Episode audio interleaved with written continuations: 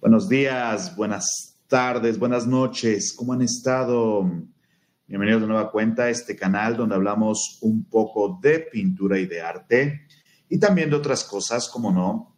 El día de hoy estaba, estaba pensando sobre el directo. Sí, lo voy a subir a Spotify. De hecho, voy a empezar a subir los directos a Spotify. Saludos a los que nos están viendo en la transmisión en directo en YouTube. Saludos a los que están escuchando esta transmisión en Spotify.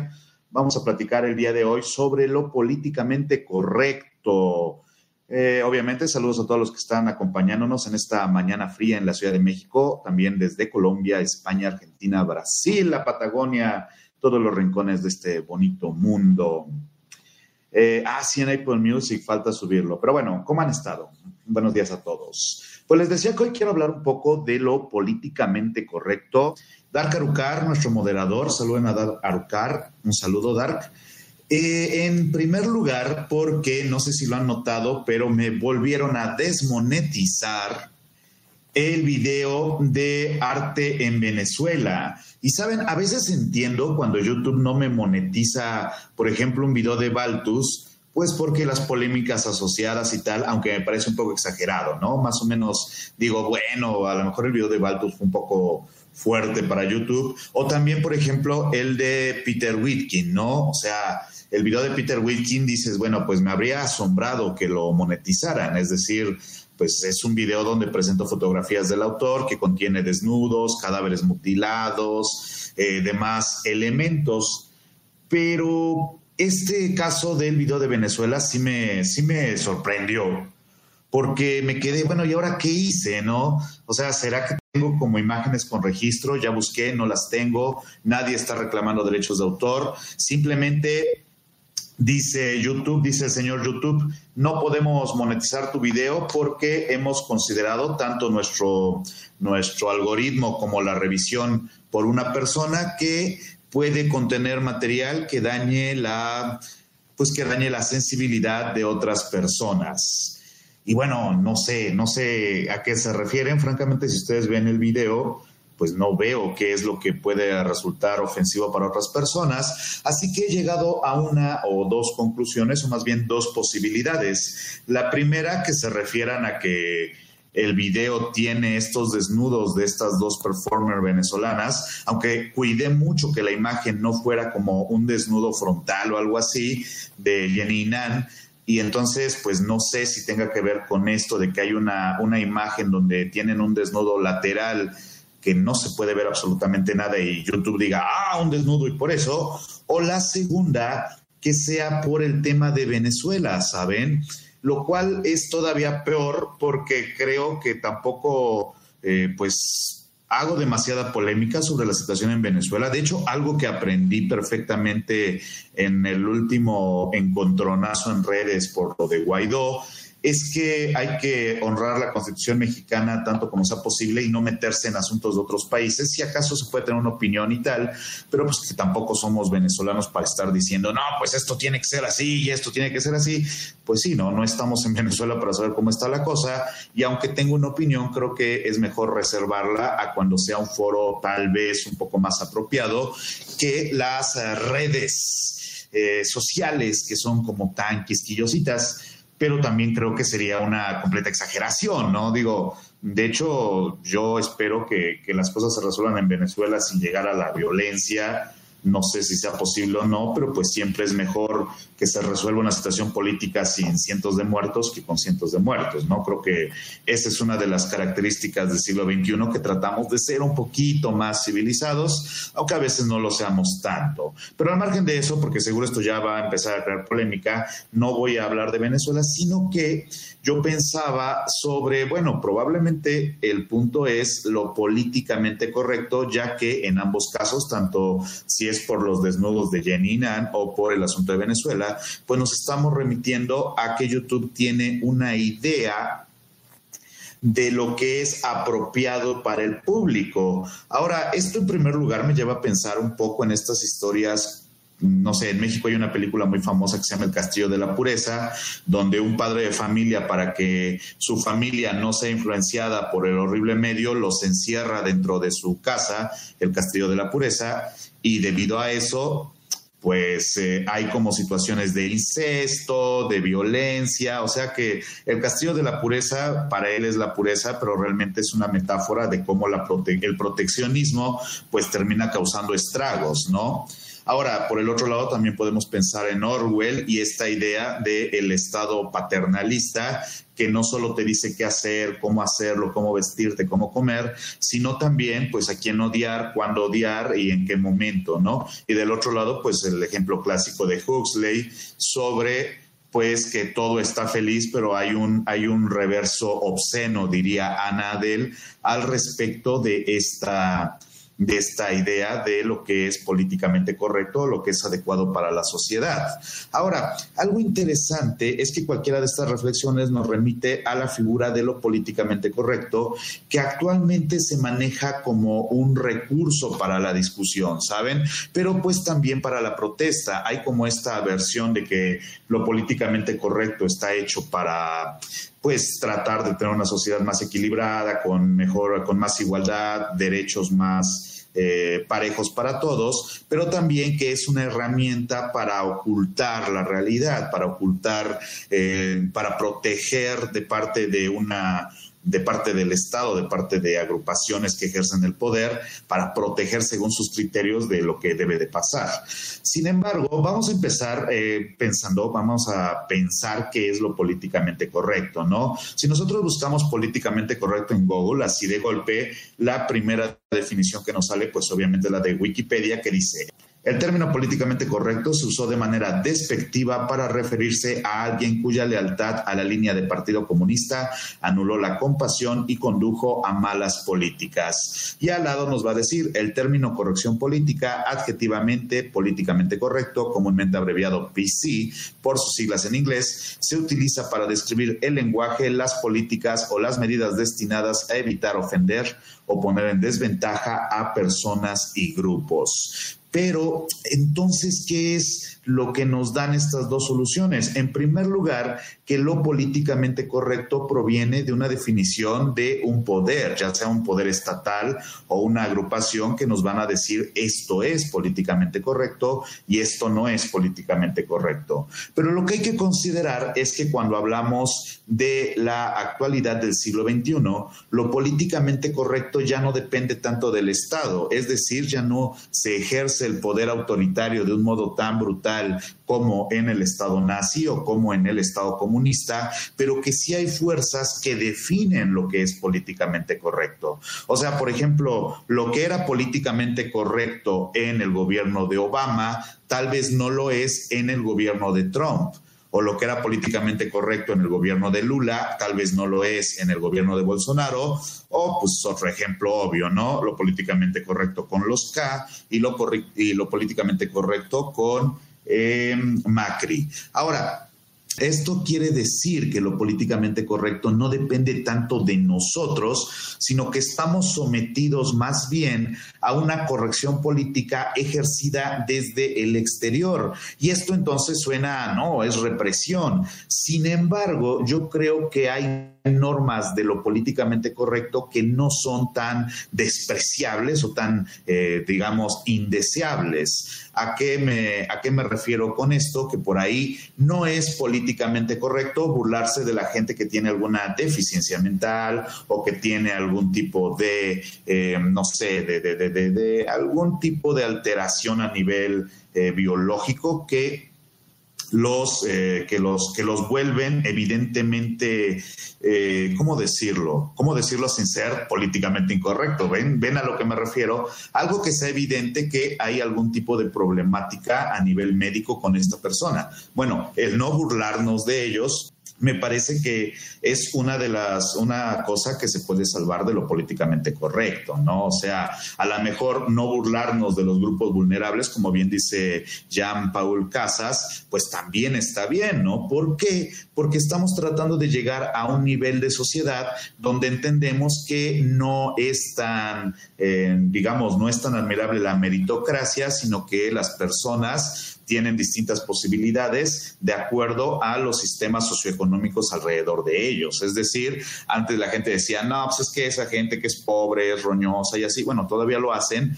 De hecho, hay muchos youtubers que plantan su, su digamos, su base mediática alrededor de eso, pero que no es políticamente correcto porque se considera incluso de mal gusto, ya no por la corrección política, sino porque parece que atenta contra los derechos humanos. Yo creo que en ese aspecto lo políticamente correcto pues, es bastante viable, ¿no? O sea, ¿qué no podemos hacer? No, pues burlarnos de la gente que tiene algún problema médico, burlarnos de las minorías, burlarnos de los de las clases económicas más pobres, burlarnos, o sea, ese tipo de cosas yo considero que son muy útiles ¿no? Muy, eh, que es evidente que es necesario para reclamar una sociedad un poquito más justa, un poquito más eh, equilibrada. Pero lo otro es cuando lo políticamente correcto se empieza a meter a otras áreas como, en el caso de lo que vamos a hablar el día de hoy, como el arte, ¿no? Como el cine. Ahora, un ejemplo rápido del cine. No sé si ustedes vieron esta película de, eh, ¿cómo se llama? De Clímax, de Gaspar Noé, que acaban de, de, estrenar en Netflix. Y entonces, cuando recién salió, mucha gente hablaba que era una película muy incorrecta, ¿no? Pero al mismo tiempo, ¿qué será el chiste de esto? Es decir, que la transgresión de lo políticamente correcto se empieza a volver un recurso de las artes o también de algunos personajes para darse a promocionar. Es decir, que de repente llega alguien diciendo, no, pues mira, la verdad es que sí creo que, que los derechos de las mujeres están sobrevalorados. ¡Pum! Explota la bomba pero va a encontrar un público que dice, es cierto, porque el feminismo y las feminazis, y creo que eso es lo muy peligroso, ¿saben? Que lo políticamente incorrecto a veces se confunde con los discursos de odio que no llevan más que a la descalificación y la falta de análisis, pero que también convocan a, una, a un gran número de personas que no es que sean políticamente incorrectas, sino que son eh, personas que tienen un rencor social hacia ciertos grupos. Ahora, para esto es que existen como estos recursos lingüísticos o más bien estas palabras que se usan de manera despectiva. Ahora, por ejemplo, eh, no es políticamente, un ejemplo que me interesa, hace muy poco estaba viendo para el video de Baltus, el video de Baltus que subí recientemente, yo estuve buscando distintos videos en internet y descubrí que había muy poco sobre Baltus en español. Había varios documentales o varios análisis en inglés, en alemán, pero había pocos análisis de Baltus en lengua española. Y entre los primeros resultados aparecía uno de Abelina Lesper, curiosamente, en el em, pues ya famoso programa de Dispara Margot Dispara, donde Abelina dice, no, es que es absurdo que quieran censurar la exposición de Baltus, es que hay que exigir el fin de lo políticamente correcto. Y yo no sé si tendríamos que utilizar esta palabra para hablar de Baltus cuando de hecho vemos el caso de la, de la feminista que solicita la, el que se retire un cuadro de Baltus y no es tanto por lo políticamente incorrecto o no, sino porque eh, estaba en el marco de las investigaciones de Harvey Weinstein, creo que se llama, si no corríjanme, sobre estos abusos del productor hollywoodense hacia distintas actrices. ella decía, bueno, si estamos peleando esto, esta pieza que convoca a, pues, más bien que presenta a una niña en un estado vulnerable y sexualizado, pues igual y no sería como correcto, ¿no? Y creo que se combinan diferentes cosas, porque no es tanto lo políticamente correcto, sino una coyuntura de política social de ese país en particular, que no está solicitando eh, la censura a raíz de lo políticamente correcto, sino de un hecho concreto. Personalmente me parece un poco como sin relación, o sea, realmente creo que no tiene una relación una cosa con la otra, pero habría que analizar un poco eso antes de exigirlo eh, el final de lo políticamente correcto, porque por el otro lado, en el triste y reprobable caso del pastelazo Abelina Lesper, del cual hice un video que también ha resultado muy polémico aparentemente, vamos a encontrarnos que Abelina reclama una agresión que otras em, conductoras, diferentes figuras públicas, mencionan como una agresión machista en contra de Abelina Lesper. Ahora, si viéramos esto en, no sé, eh, mediados de principios del siglo XX, a lo mejor sería hasta como una broma, pero actualmente ya no es políticamente correcto ningún tipo de agresión, especialmente una agresión física. Sin embargo, hasta hace no tanto, no era tan raro que se le aventaran eh, pasteles. De hecho, hubo un caso muy famoso de un grupo que lo de que se contrataba para aventarle pasteles de crema a políticos eh, que fueran eh, poco populares, ¿no? De algún modo.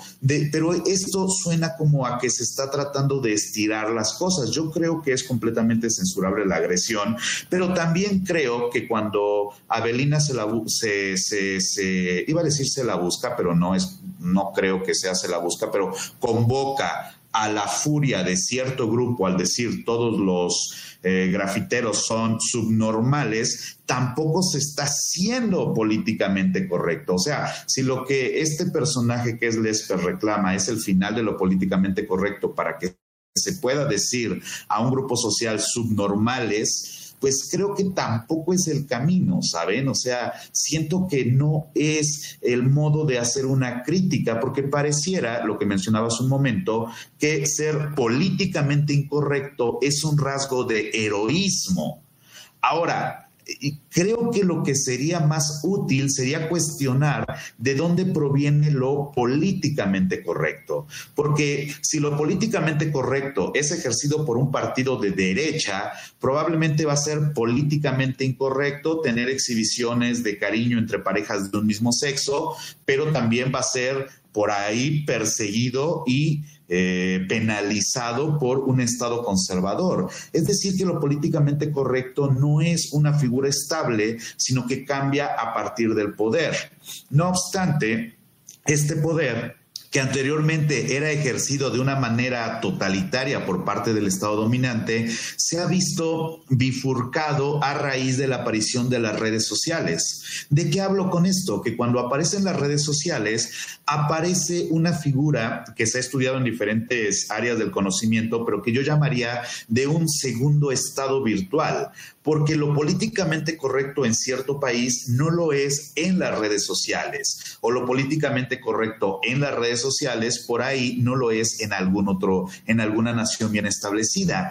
En las redes sociales me parece que hay una atmósfera, una sensación colectiva de linchamiento, pero que al mismo tiempo tiene un grupo muy amplio que reclama que dicho linchamiento es una exageración. Se puede ver claramente en el tema del feminismo y en menor medida en el tema de la migración y de los derechos de las minorías. O sea, cuando nosotros vemos esto, vamos a encontrarnos que, por decir, no me quiero meter mucho al tema del feminismo, pero por ejemplo, cuando hablamos de la migración, si nosotros vemos el periodo presidencial de Obama, vamos, bueno, los periodos presidenciales, vamos a encontrarnos que había una política de las puertas abiertas, de aceptación de la migración, de valorar eh, el talento de otros países que llegaba a Estados Unidos, de dar oportunidades, de crear ciudades refugio y estas cosas, pero que al mismo tiempo había una política muy agresiva hacia los estados islámicos, de que no propiciaba la reflexión del conflicto, sino que seguía una política más o menos similar que la de George Bush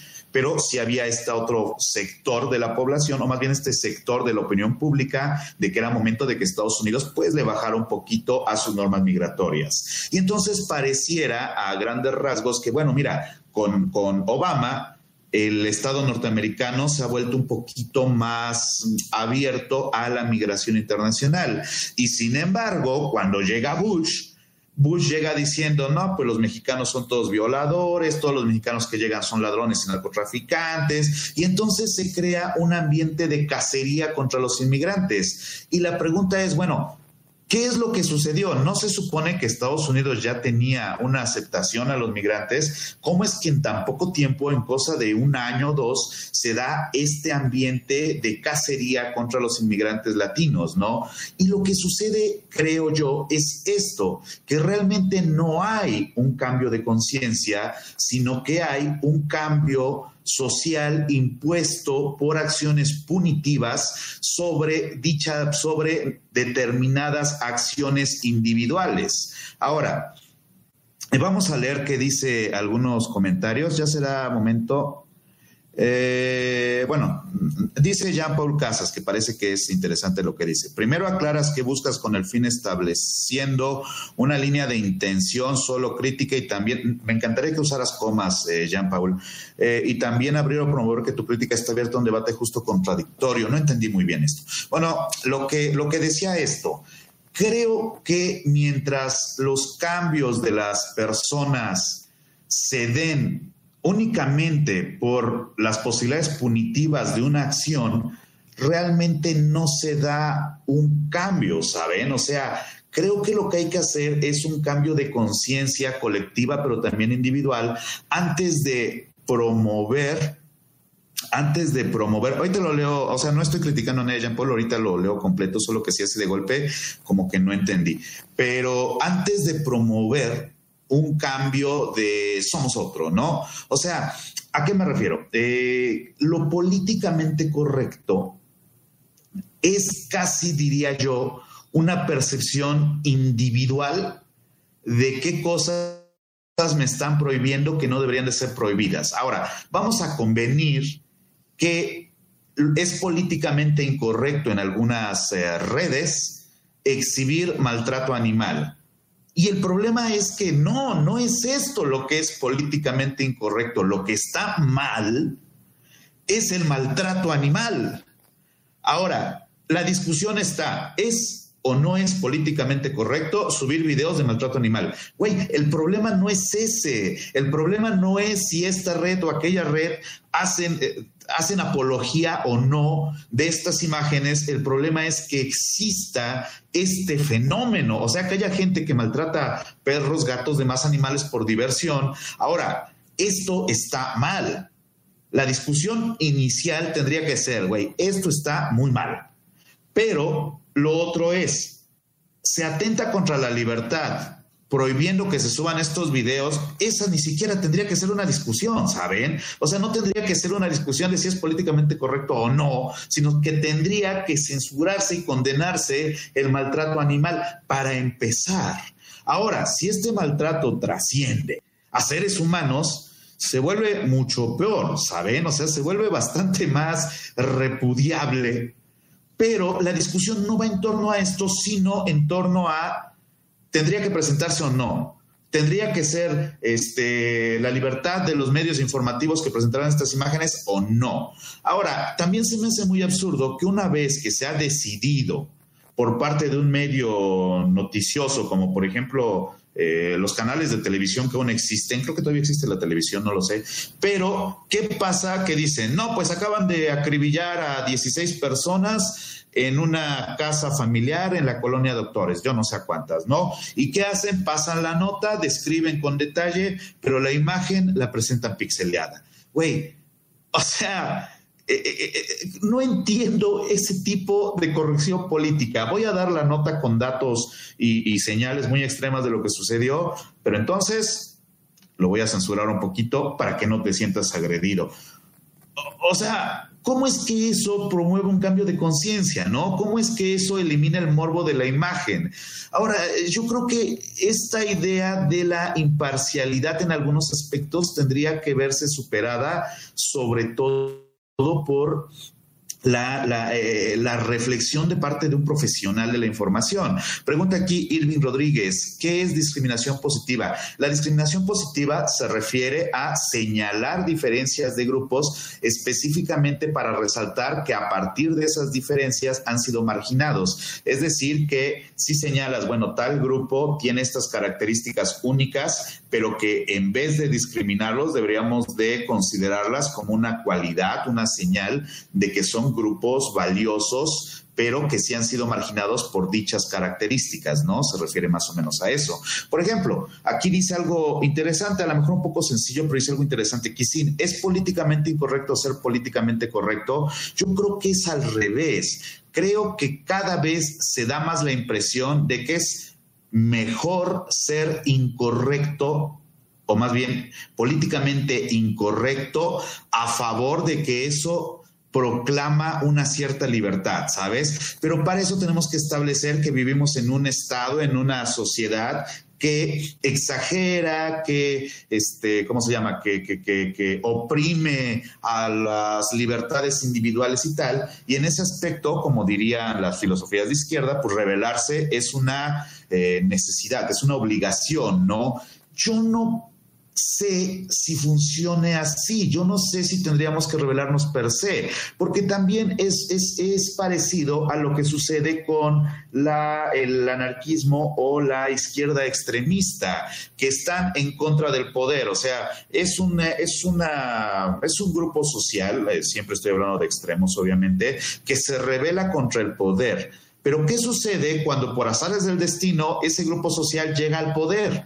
O sea, cuando llegas al poder y, tu lógica de acción eh, cotidiana es rebelarte contra el poder, tendrías que suicidarte. ¿Qué es lo que sucede cuando la izquierda extrema se vuelve poder? Y creo que este tipo de cosas tienen eh, ejemplos eh, muy, muy graves en algunas naciones sudamericanas, principalmente, donde gente que era guerrilla llega al poder y, irónicamente, ejerce políticas muy represoras en contra de, su propia sociedad, ¿no? O sea, creo que esto de ser político, políticamente incorrecto o políticamente correcto, habría que tomarlo con más cuidado y en vez de hablar sobre corrección política o incorrección política, se tendría que evaluar las situaciones más o menos por separado. Ahora, eh, hay un libro muy interesante, ya saben que a mí me gusta leer libros mientras hago estos directos, que se llama Paul Virilio y Enrico Bach, son los autores, y el libro se llama Discursos sobre el horror en el arte. Es una transcripción de una conferencia que dan de manera conjunta Paul Virilio y Enrico Bach, un par de, críticos muy, muy, muy, eh, muy buenos, muy interesantes, muy reflexivos sobre los temas, y en algún momento dice Paul Virilio, esto es interesante porque a mucha gente, mucha gente se va a sentir identificada con lo que voy a mencionar. Dice Paul Virilio, al que ataca el arte moderno se le considera un nostálgico, un conservador. Se rechaza la crítica cuando la crítica es el motor del arte y de, verdadera de toda verdadera renovación. Cuando Artaud critica algo, la crítica forma parte del arte. No puede decirse que Artaud sea ajeno o extraño al arte. Ahora, eh, dice, la imagen correcta, dice Paul Virilio, es la que el sistema fabrica en sus catedrales, en sus palacios del poder, que en el caso del arte son los museos. Las imágenes deben ser eficaces. El lenguaje políticamente correcto se ha extendido así a la imagen, a la óptica. Esta idea de una óptica correcta porque eficaz es una deriva que puede traer consigo la desaparición de la pintura, del dibujo y del grabado. ¿Por qué es interesante esto que dice Paul Virilio? Porque nos menciona algo que ha sido repetido por diferentes sectores de la crítica del arte, no únicamente en español, sino también en otros idiomas, de que el que ataca el arte moderno se le considera un nostálgico o un conservador, asumiendo que el arte moderno, en nuestra época el arte conceptual, es lo políticamente correcto y lo es siempre y cuando estemos hablando de que esta visión de lo políticamente correcto emana del poder económico que influye en el poder cultural. No obstante, también Paul Virilio habla acerca del Internet y cómo el Internet va a reemplazar al ser humano para transformarlos en robots. Ahora, creo que algo que Paul Virilio no menciona porque en la época no podía verlo es esta idea de un segundo estado virtual donde lo políticamente correcto ya no obedece a un sector económico ni a un sector de gobierno, sino a una eh, ¿cómo decirlo?, a una superioridad numérica de una opinión que muchas veces no está bien reflexionada. ¿Por qué lo digo? Porque cuando se dice, se considera nostálgico y conservador al que ataca al arte conceptual, de algún modo también se apela a la figura de la víctima heroica que se revela contra lo políticamente correcto. Ahora, eh, ¿Qué tanta influencia real tiene esta victimización y heroísmo dentro del sistema que trata de transgreder? Yo creo que el ejemplo obvio es el de Antonio García Villarán, el del doctor Antonio García Villarán, que promueve una revolución, pero dicha revolución no parece estar teniendo ningún efecto dentro de la economía de las artes, dentro del mercado del arte o dentro de la economía de los artistas que venden a millones. Es decir, aunque se proclama una revuelta de parte de los ofendidos, no parece que tenga mayor repercusión que enriquecer al propio García Villarán haciendo bestseller su libro. Sin embargo, sí se crea una segunda estructura de lo deseable dentro de las artes, que es que el arte que acude a la figuración, al arte más comprensible, a la pintura tradicional,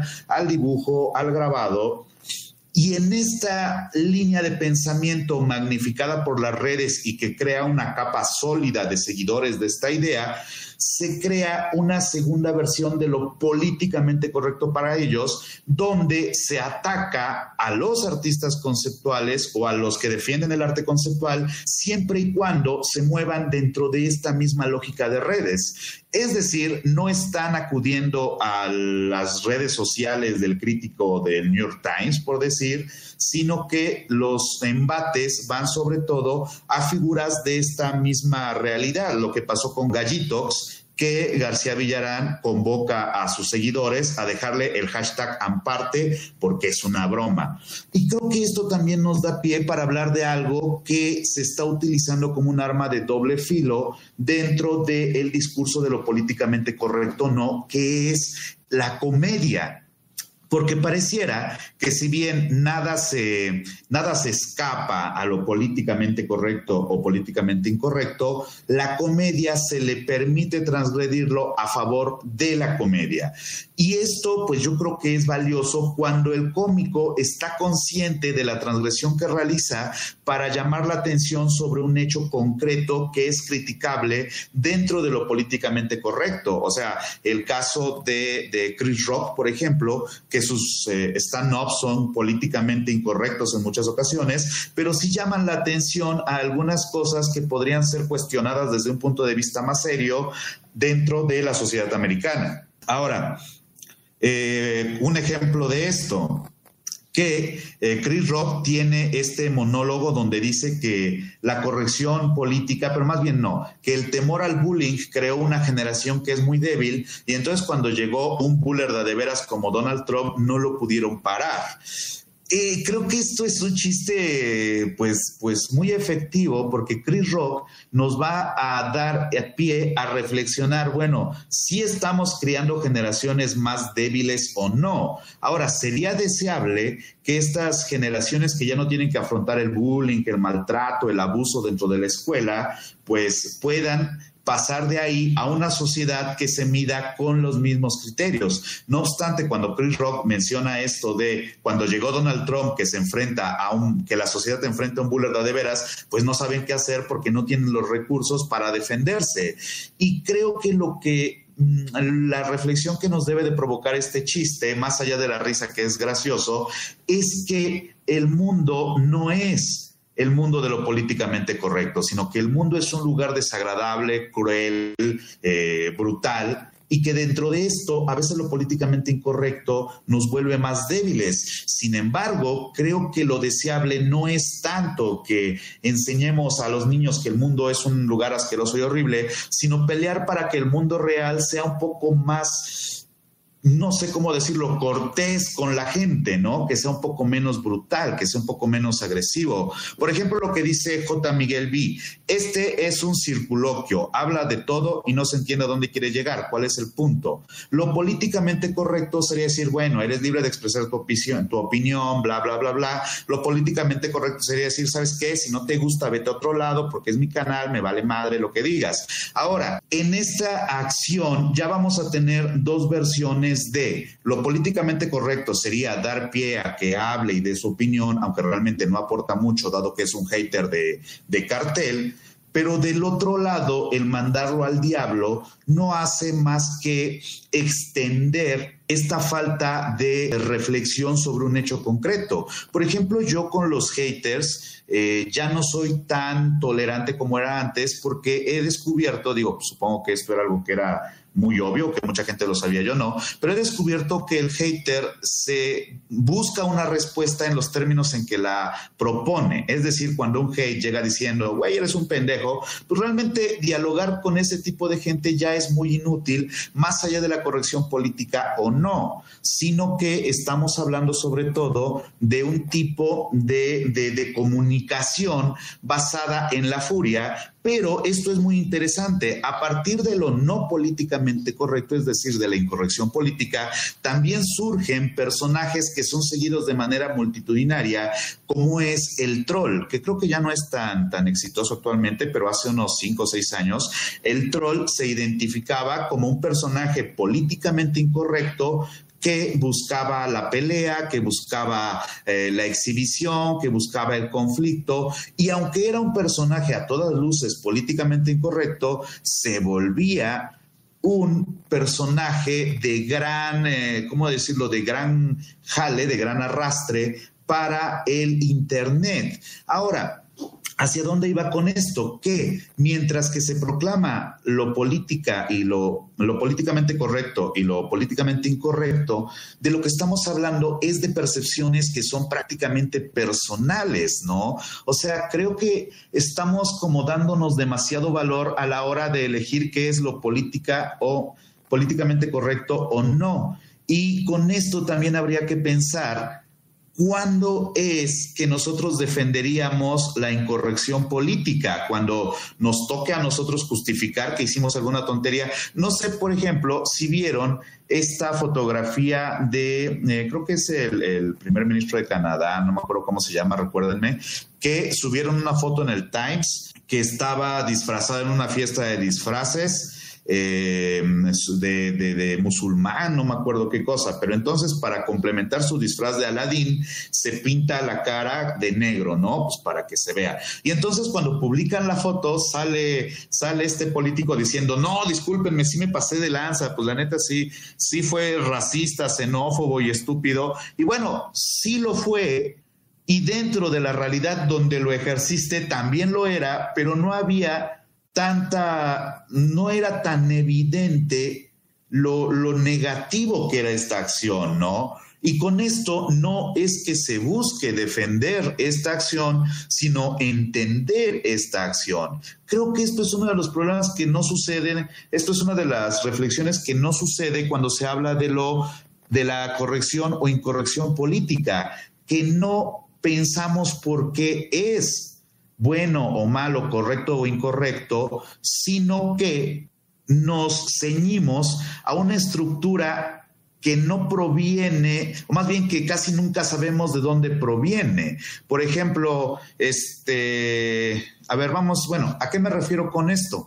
Que por ahí, en una sociedad como la mexicana, culturalmente hablando, es eh, muy común que se someta a la mujer o que se objetualice a la mujer o que se cosifique a la mujer, perdón, o que se promueva una idea sobre eh, las responsabilidades de la mujer y el hombre. Ahora, esto no es políticamente correcto en la actualidad, pero no solo no es políticamente correcto, sino que va en contra de las políticas de equilibrio eh, de género que tienen que ejercerse en una sociedad para tener un lugar un poco mejor y no puedes justificarlo diciendo, bueno, es que es cultural. Bueno, entonces hay que trabajar con esas culturas para darle un aspecto nuevo, no tanto por corrección política, sino por simples derechos humanos, ¿no? Vamos a volver al tema del arte. ¿Qué arte no es políticamente correcto? Porque de repente dicen, no, es que el arte de Jeff Koons es políticamente correcto. Yo creo que ahí hablaríamos de lo que este, Paul Virilio llama la imagen correcta. No es tan que sea políticamente correcto o no, que lo es, sino que es una imagen que no es peligrosa para las estructuras que dominan el mercado. Es decir, eh, pues, tú tienes un Jeff Koons que es un conejito de metal de media tonelada que parece un globo, y bueno, pues la reflexión que puedes hacer alrededor de esto no es eh, demasiado compleja ni va a poner en jaque al Estado capitalista, ¿saben? Es decir, no vamos a, a, reflexionar sobre una pieza de Jeff Koons y a raíz de eso se va a crear una revolución. Ahora, esta cualidad de no reflexión, más bien de reflexionar sobre que no es peligrosa una pieza de Jeff Koons, no puede transmitirse a todo el arte conceptual, porque hay arte conceptual que sí está hecho para reflexionar cómo poner en jaque al estado del capital. Ahora, cuando suceden este tipo de piezas, que yo consideraría algunas piezas de Prieto, algunas piezas de Gabriel Orozco, si se descalifica como, güey, es que a ti te gusta porque eres políticamente correcto, se cancela la posibilidad de reflexión que da la pieza sobre la incorrección del mercado sobre el arte. Creo que esto no debería de perderse por irse sobre lo incorrecto o lo correcto, ¿saben? Pero bueno, vamos a, saludar un poco a los, a los, a los visitantes. Tienes razón, estoy como dando un soliloquio. La idea de los nuevos directos que quiero hacer es como hablar antes de ver como las, este, ¿cómo se llama? Como las opiniones y tal, porque si me quedo en leer los comentarios de inicio, pues de repente como que se pierde un poco el hilo. Ahora, esto, este ejemplo de ¿Qué debería de ser lo políticamente correcto en YouTube, por ejemplo? Debería ser lo políticamente correcto que toda la gente llegue a un video de opinión y eh, proponga algunos problemas con la reflexión que se está dando y se tendría que explicar como, mira, yo creo que debido a estos puntos es que tu discurso podría haberse invalidado, bla, bla, bla, bla. Bueno, nadie hace eso, ¿saben? O sea, eh, pareciera que a veces no se es políticamente correcto, sobre todo por pereza. O sea, como, güey, yo sí quisiera como ser más políticamente incorrecto, pero la verdad es que creo que esto está mal y no te voy a explicar por qué. No sé si, si, si esto sería deseable, ¿no? Porque por ahí a lo mejor hay gente que podría eh, filosofar largamente sobre por qué un video no está tan bien, pero no lo hace porque no es el lugar correcto. Vamos, eh, el canal de un youtuber gigante como es, qué sé yo, Escorpión Dorado, ¿no? El chiste de Escorpión Dorado es que es políticamente incorrecto, pero también tiene líneas que no transgrede, porque si se pasa de lanza, entonces lo políticamente correcto ligado a los eh, derechos humanos o derechos de clases eh, más, derechos de clases vulnerables, se le van a ir encima, ¿no? Recordemos, por ejemplo, lo que pasó en México. Eh, para los que nos visten de otros países, en México hace unos años hubo un caso de un incendio en una guardería. Y en esta guardería fallecieron muchos niños y otros tantos quedaron eh, mutilados o con afectaciones de por vida. La guardería ABC, que por cierto tenía que ver un poco el gobierno, pero nunca se persiguió ese caso. Ahora, un cómico mexicano conocido como, pues, la verdad no me acuerdo, pero es un tipo que se disfraza de payaso, hizo un chiste relacionando el pollo frito con los niños del ABC. Ahora, esto se, criticó muchísimo, se juzgó de políticamente incorrecto, porque creo que de repente hay líneas sensibles que aunque se crucen, no son efectivas, ¿saben? O sea, creo que hay líneas que no se deben de cruzar, no solo por, corrección política, sino por empatía con los grupos que se ven afectados por este tipo de, comentarios. Ahora, eh, lo que les decía que hace Chris Rock, ¿no? Que de repente habla de grupos muy vulnerables, pero los, lo hace de tal modo que no ofende, sino que señala una realidad al mismo tiempo que mantiene una corrección política estirada por la acción de la comedia. Pero cuando se utiliza la comedia para atacar, creo que ya no tiene que ver tanto con la corrección o incorrección política. El caso de lo que sucede a veces con comediantes de derecha que utilizan sus foros para atacar oponentes de otras eh, ¿cómo decirlo?, de, otras creencias políticas, ¿no? Vamos a leer un poco los comentarios. Este, dice Erimetus, como gracias, gracias Erimetus. Ah, ya saben, si quieren dejar su super chat o si quieren dejar su, su este, contribución, si quieren ir al PayPal o al Patreon, pueden hacerlo. Eh, el super chat aquí abajo, Patreon, hashtag patreon.com diagonal Francisco Soriano, paypal.me diagonal DR Francisco Soriano. Ahora, esta trampa de lo política o, de lo políticamente correcto, pero esta práctica, esta trampa de lo incorrecto o correcto políticamente, también se utiliza, les decía yo, como una herramienta para justificar tu discurso, ¿no? Volvemos al caso de la crítica de arte. O sea, tú puedes considerar que lo políticamente correcto es aceptar de manera masiva el arte conceptual porque la gente lo acepta y tú tienes que aceptarlo para corrección política, pero también puedes acudir a la incorrección política para criticar obras que consideres de vulgares, de misóginas, de transgresoras, ¿no? ¿Dónde está el límite? ¿Dónde está el, punto donde podríamos empezar a considerar más allá de esto algo razonable? Vamos a, leer algunos comentarios de los, de los visitantes. Dice, Dice Jean-Paul Casas, en medios tan abiertos como Facebook no hay un conocimiento contextual previo, no se conoce la intención, no hay medios de orientación sobre el debate y la crítica.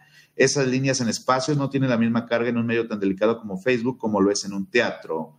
Dice Pedro Frías, lo políticamente incorrecto debe ser inteligente. Yo, yo estoy de acuerdo. Dice Miguel, ah, Miguel Madariaga, ¿cómo estás? Han estado bastante interesantes los últimos en directo. Gracias, Miguel. Dice Rodolfo Iván, ¿qué contradictorio puedes, puede llegar a ser lo políticamente correcto con el arte, ya que esta busca identidad? Eh, dice poesía de Ángel Blancel, en España los cómicos debaten mucho últimamente sobre los límites del humor. Eso está muy bien. José Bejarano, lo que usted hace en YouTube sería políticamente incorrecto porque invita al pensamiento crítico. En respuesta, YouTube no lo monetiza, pues decíamos que, eh, decíamos que no sea así, ¿no? Dice Daniel Serrano, lo políticamente correcto funciona como una estructura de control social o se trata más de una convicción ética y moral personal. Yo creo que funciona más como una estructura de control social, pero el problema es quién crea la estructura de control social. Porque lo habitual, creo que esto no se ha reflexionado suficiente. Lo habitual es que las estructuras morales emanen del Estado, ¿saben? O sea, lo que mencionaba al comienzo, un Estado de derecha, un Estado de izquierda y los límites que va a establecer este, estas visiones eh, políticos, sociales, culturales. Pero, ¿qué pasa cuando el control moral emana desde una empresa como es Facebook o como es Twitter.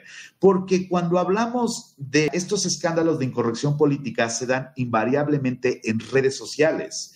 Es decir, no es únicamente que una persona dijo algo incorrecto en una plática pública, sino que se volvió masivamente incorrecto al saltar a las redes sociales donde se ejercen juicios ya preestablecidos. El caso recientemente de Yalitza Aparicio en México. El caso de Yalitza Aparicio, que parecía eh, políticamente incorrecto decir que no se entendía bien cómo es que alguien que había actuado en una película eh, podía aspirar a un Oscar. E inmediatamente los defensores de Yalitza acusaban de xenofobia o de clasismo.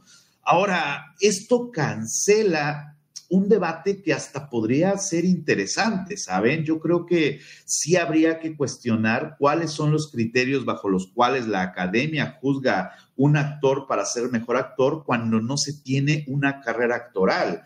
O sea, no quiero decir que el caso de Yalitza, sino un caso hipotético, ¿cómo sabes que está actuando? A lo mejor pues siempre ha sido así, ¿no? No lo sé lo que pasa con Adam Sandler, ¿no? Que Adam Sandler cuando hace películas donde es un tipo rico y engreído, pues prácticamente actúa de sí mismo, pero de repente lo ves en otras películas donde hace papeles dramáticos de alto impacto, como en el tráiler de su nueva película, y dices, ajá, Ahora puedo decir que Adam Sandler es un artista polifacético que tiene las posibilidades de actuar bien, más allá de que sus películas de comedia me gusten o no, que no me gustan, pero sí puedo decir, wow, ese tipo es un actor.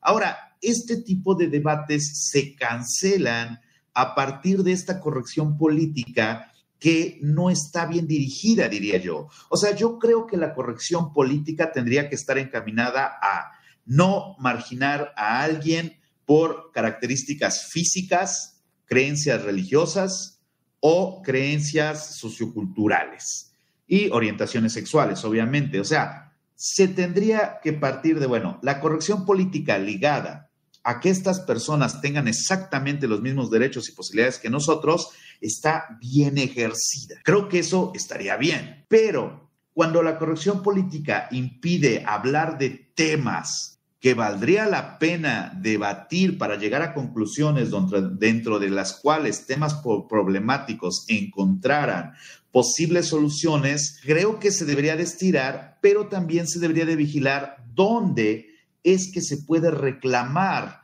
este límite de la incorrección política y creo que tristemente no lo sería en las redes sociales. Que es muy curioso cuando se ve el nivel de discusión de los políticos mexicanos, probablemente también de los políticos de su país, en Twitter. Porque como están limitados a pocas, a pocas eh, palabras, a pocos caracteres, la respuesta más creativa es la que gana. Pero ¿cómo es que gana? Porque la mayoría dice, ganó él.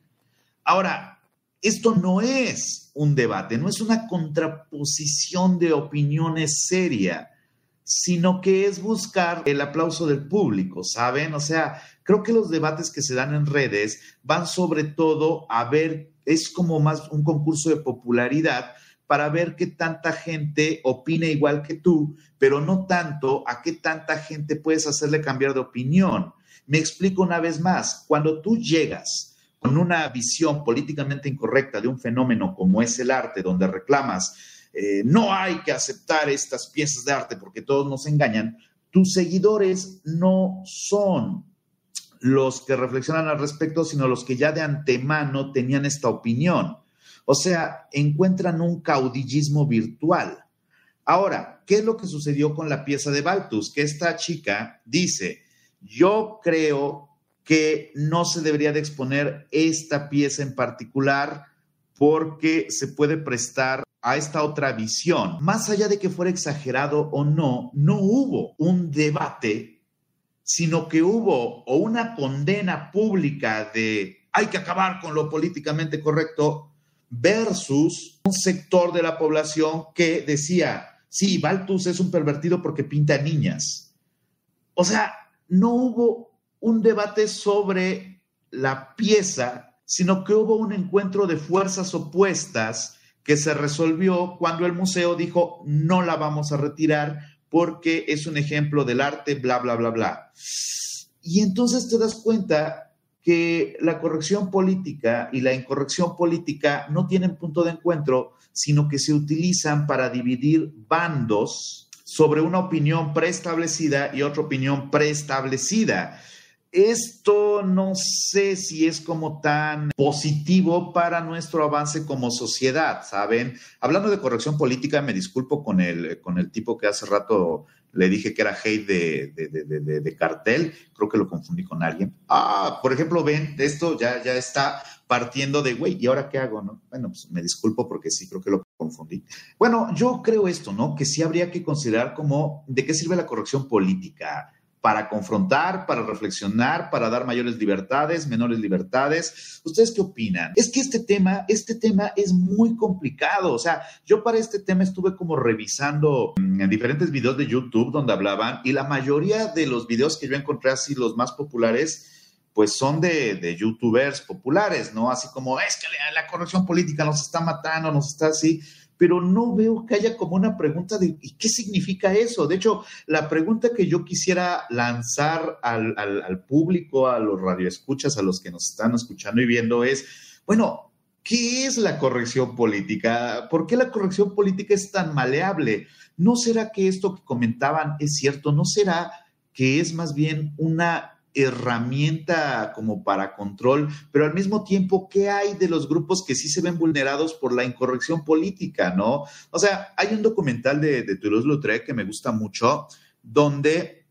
eh, hablan sobre eh, la vida de Toulouse-Lautrec y por qué fue tan dura, y el narrador dice que Toulouse-Lautrec era lo que se consideraba en la época un tipo chistoso, y lo era porque no había corrección política que nos dijera que estaba mal burlarse de los enanos y entonces pues Lautrec era víctima de las burlas, víctima de eh, la agresión de, la gente, pues porque era más bajito que los demás. Y bueno, si dices, güey, pues era Toulouse-Lautrec de todas formas, ¿no? O por ejemplo, algo interesante, cuando, cuando se acusa a un artista, el caso de, este, ¿cómo se llama? De Amy Winehouse, de que es un mal ejemplo para la juventud, ¿no? No, lo que pasa es que Amy Winehouse realmente era una adicta, era una junkie, era una alcohólica, y entonces eso ya vuelve a Amy Winehouse como alguien que, que es una mala artista. Bueno, no, no funciona así, ¿saben? O sea, es como esperar que alguien que es presionado por todas partes, por su familia, por su empresa, por el público, por los medios, pueda aguantar ese peso porque tiene la responsabilidad de aguantarlo. O sea,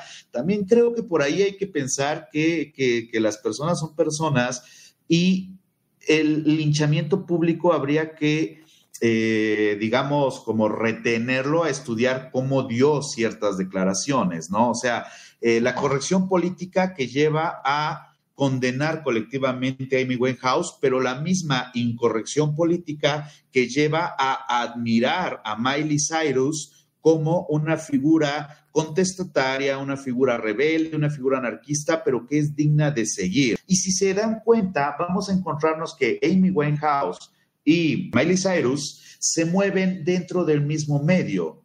¿Por qué una es políticamente incorrecta y la otra lo es, pero se aplaude?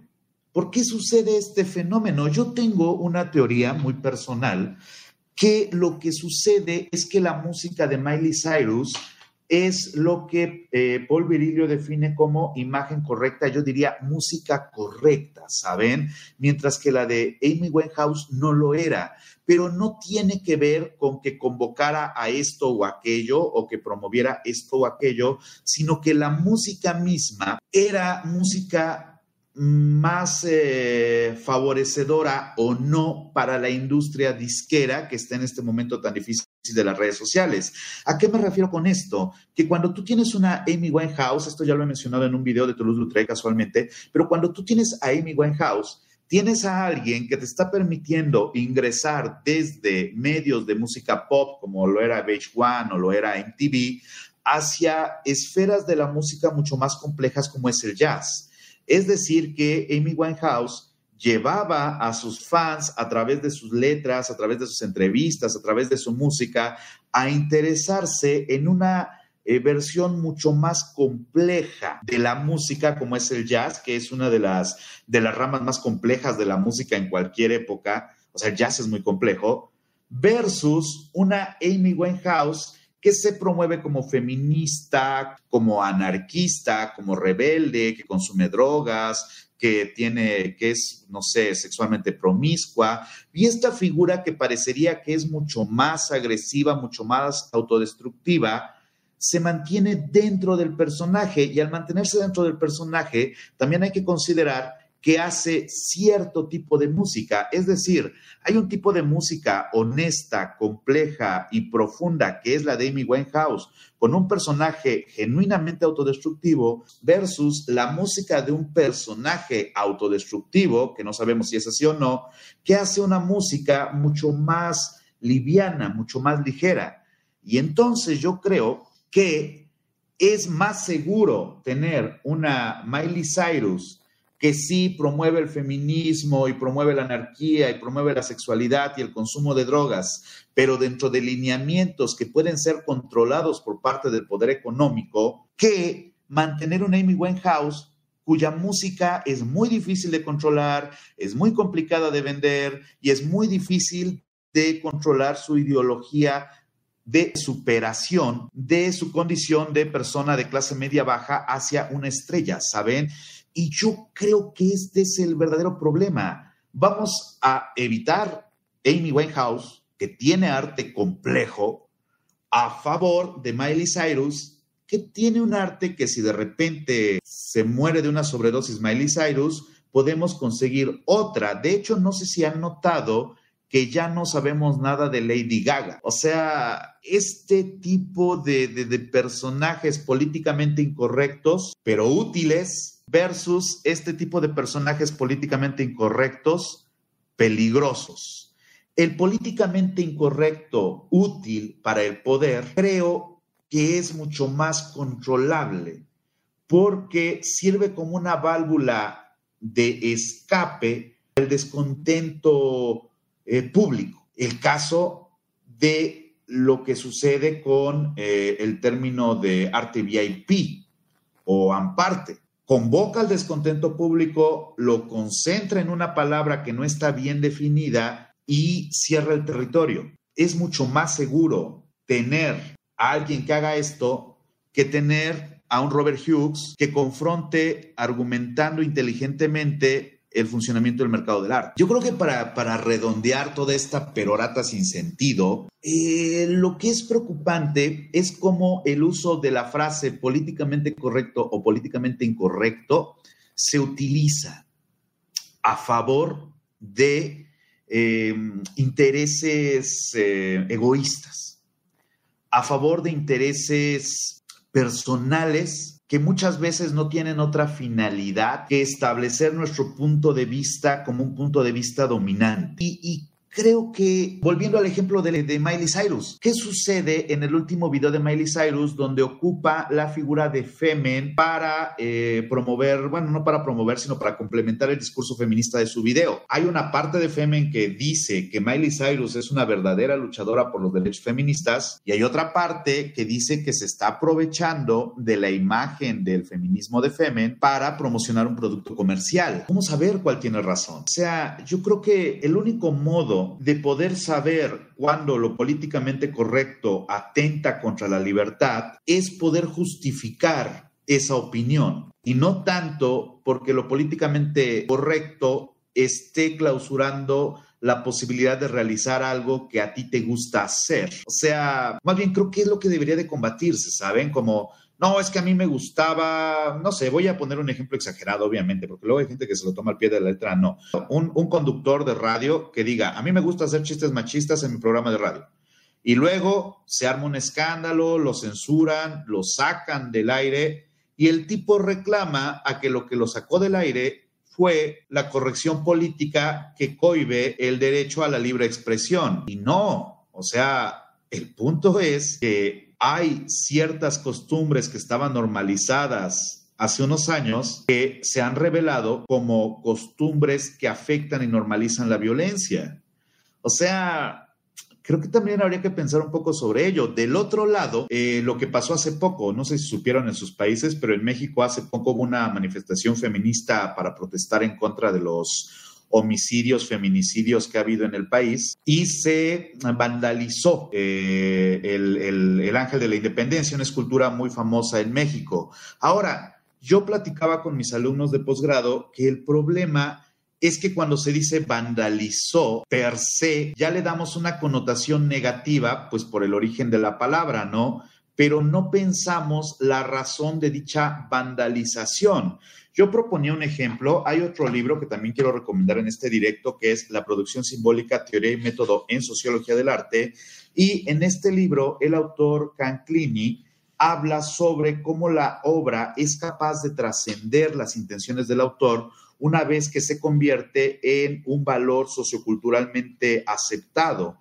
Y en ese aspecto, él menciona algunas obras de arte que se consideraron vandalismo, en su momento que después se reconocen como intervenciones culturales. Lo interesante es que Canclini llama la atención a que este reconocimiento de intervención cultural por parte de un colectivo que vandaliza algún monumento no se da como una propuesta de parte de los autores, es decir, los que vandalizaron estos, estos elementos sí consideraban estar transgrediendo la, la estructura social, pero que es la colectividad la que le aporta valores culturalmente importantes. Yo creo que el ejemplo más obvio es el muro de Berlín. O sea, el muro de Berlín en algún momento se vandaliza masivamente y actualmente tener un pedacito del muro de Berlín es como tener una pieza de arte pesado porque representa algo, es decir, que no es estable. Vamos a leer algunos comentarios. Les recuerdo que si están viendo la transmisión en directo, pueden eh, aportar al super chat o también en el Patreon o el PayPal. O que si nos están escuchando en nuestro recién inaugurado podcast, estamos en Spotify y en Anchor o algo así, creo, no me acuerdo bien. Si ustedes mm, quieren aportar, también lo pueden hacer vía Patreon o PayPal. También que visiten mi página www.drfranciscosoriano.com para más información de actividades, talleres, y demás em, pues eventos en los que estaré participando. Vamos a leer algo. Dice, poesía de Ángel Blancel. El punk cuando nació no le gustó a los gobiernos. De hecho, el punk surge como una respuesta contra las políticas de austeridad de Margaret Thatcher.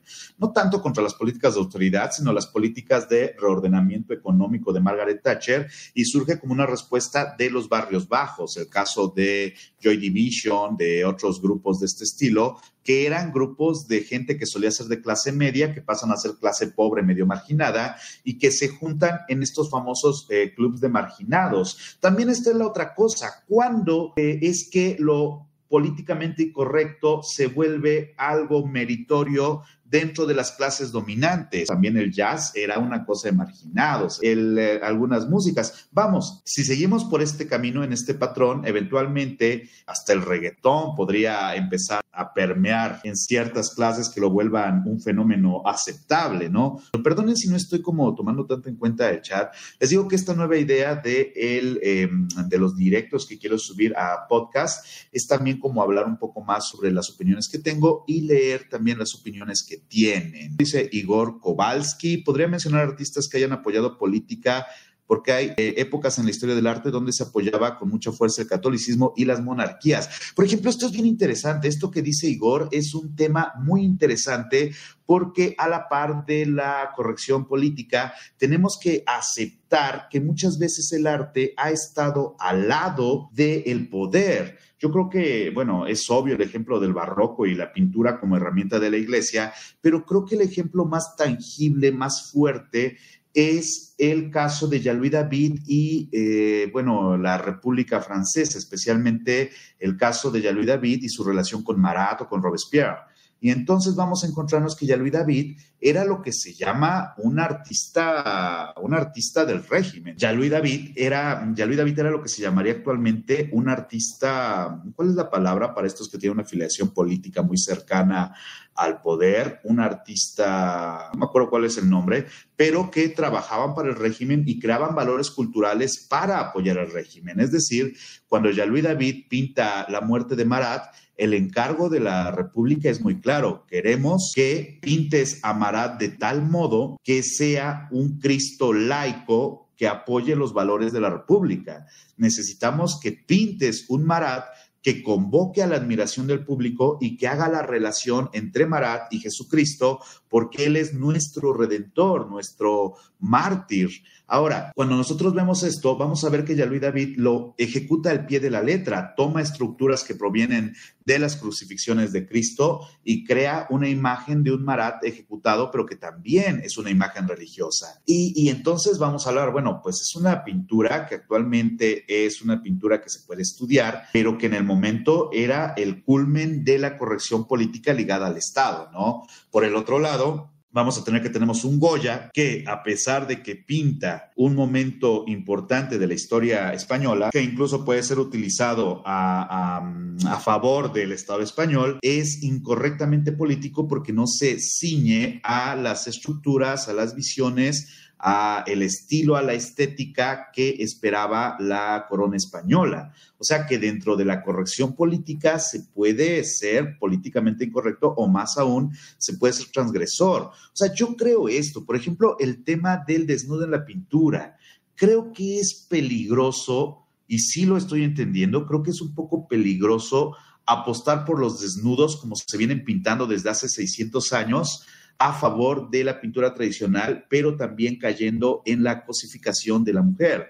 Ahora, siempre que yo digo esto, como que produce mucha molestia en algunos compañeros que pintan desnudo, pero lo que yo decía es que habría que considerar cómo la pintura de desnudo se puede eh, reinventar para que a la par de que sea políticamente correcta, entre comillas, también sea transgresora en su contenido. O sea, yo creo que se tendría que pensar ¿Cuál es el papel del desnudo en la actualidad donde se han normalizado tantas cosas? En esta normalización de tanto y un linchamiento colectivo de tantas otras cosas, ¿cuáles son las herramientas que deberíamos de, tener como artistas para ser políticamente correctos y al mismo tiempo ser transgresores y cuestionar por qué somos políticamente correctos? La corrección e incorrección política son tan, tan, tan, tan eh, transparentes que es muy complicado eh, tomar una postura incluso, ¿saben? O sea, yo no podría decir que estoy a favor de que terminemos con la corrección política, pero tampoco podría estar en contra. Y mucha gente, esto es interesante, porque mucha gente me acusa, lo he visto en Facebook principalmente me acusa de, no, es que Soriano es un tibio. Y, creo que esta definición de tibieza se da porque a veces digo, bueno, me gusta el arte conceptual, pero no todo y me gusta el arte tradicional, pero no todo, y se espera que se tome una postura sólida alrededor de una opinión. No, o es blanco o es negro. Y como hacen eh, críticos de éxito, pues ya saben cuáles dos principalmente, pero tantos otros, ¿no? Y, pareciera que el gris no es una postura eh, firme, sino que tiene que ser A o B, o más bien A o Z, y que todas las letras en medio son muestras de ineficacia o más bien de debilidad, ideológica. Y bueno, creo que, creo que el problema alrededor de eso es el que caemos, la política. Y creo que el problema también tiene que ver mucho con la política, ¿no? O sea, no es que eres de izquierdas o eres de derechas. Y de repente yo he tenido pleitos de gente que dice, es que la izquierda y la derecha son figuras anacrónicas. No, son visiones del poder y cómo se ejerce el poder alrededor de la derecha o la izquierda. Son términos simbólicos para definir un tipo u otro de, este, de política. Pero el punto es que hay tantos aspectos negativos como positivos en ambos lados, ¿no? O sea, la, la libertad de mercado yo creo que no es algo tan malo, pero la saturación o más bien el dominio absoluto del mercado sobre la voluntad humana, pues está muy cabrón. O sea, porque además esto, cuando uno toma posturas tan sólidas, yo creo que debería de ser a partir de un estudio muy complejo de los fenómenos. O sea, por ejemplo, hay algo en lo que yo podría decir estoy en contra de prácticamente cualquier cosa que cuarte la libertad de las personas. Ah, bueno, o sea, también estás en contra de que arresten y encarcelen a los violadores, asesinos y tal. Ah, bueno, no, pero tú sabes que no hablo de eso. No, güey, o sea, no se puede decir como términos tan, tan, tan duros porque de repente se caen errores muy estúpidos, pero porque generalizar es estúpido en sí mismo. O sea, este, me parece que eh, si no se tiene cuidado con lo que se dice por la corrección política, se tendría que tener cuidado con lo que se dice por la coherencia de tu discurso, por el hecho de que tu discurso sea más que un conjunto de opiniones a favor de un conjunto de opiniones dadas por el conocimiento a través de la investigación sobre el fenómeno que voy a opinar. Este dice, vamos a leer, Emir Lara. Ah, Emir, ¿cómo estás? Saludos, hermano. Confirmar un sentimiento conforta. Sí, sí, o sea, confirmar el conocimiento. Es que con, confirmar conocimiento mal adquirido te da la sensación de que tenías razón. A todo mundo le gusta tener razón.